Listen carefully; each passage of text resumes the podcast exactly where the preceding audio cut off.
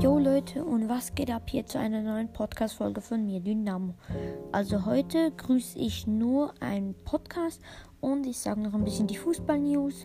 Und ähm, ja, der Podcast, den ich grüßen soll, heißt Hashtag Brawl. Der ist wahrscheinlich einer meiner größten Fans.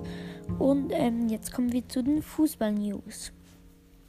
Also, ähm, die, das, die Top-Schlagzeile ist, warum Haaland so schnell ist. Dieses Video liefert die Antwort. Und ich kann jetzt das Video nicht angucken, weil sonst sperr, äh, geht die Aufnahme wieder weg. Aber man sieht einfach, wie Erling Haaland, der, weiß ich nicht, wie es der spielt bei Dortmund, einfach mit einem richtig großen Sprint so einen Weg hoch, äh, hochrennt. Und ja. Dann die nächste Schlagzeile ist, Slaja Beretta. Wir werden standhaft bleiben. Keine Ahnung, wer das ist. Aber der FC Mainz sagt einfach, sie seien jetzt, sie wollen bleiben. Da. Verstärkung für die Defensive. Bayer bedient sich bei Atletico Madrid. Also Bayer Leverkusen hat sich einen neuen gekauft. Ähm, Peter Be Best haben die sich gekauft und ähm, ja. Und dann kommt die nächste News. Eine schlechte Idee. Slatan kompensiert seine Corona-Infektion. Also dann lese ich jetzt schon mal ähm, ein bisschen vor. Ähm, jetzt hat es auch Slatan Ibrahimovic erwischt. Der schwedische Superstar wurde positiv auf Covid-19 getestet. Die Frage ist nur, wer hier vor wem Angst hat.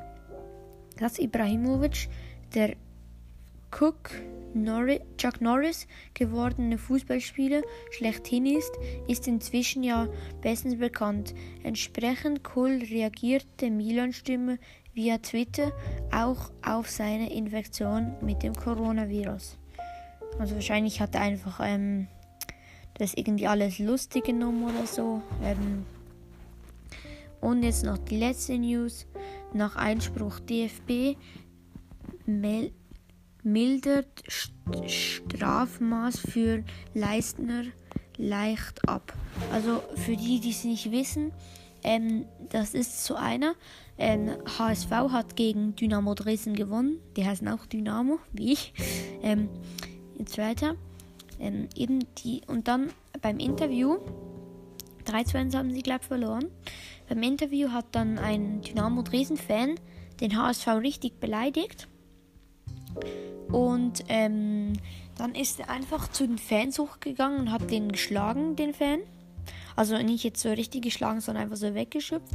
Und die DFB hat jetzt sein Strafverfahren gelindert, aber ich finde, es geht trotzdem nicht, so etwas zu machen. Ähm, ja, ich würde sagen, das war es hier wieder mal aus einer neuen Episode von Dynamos Podcast.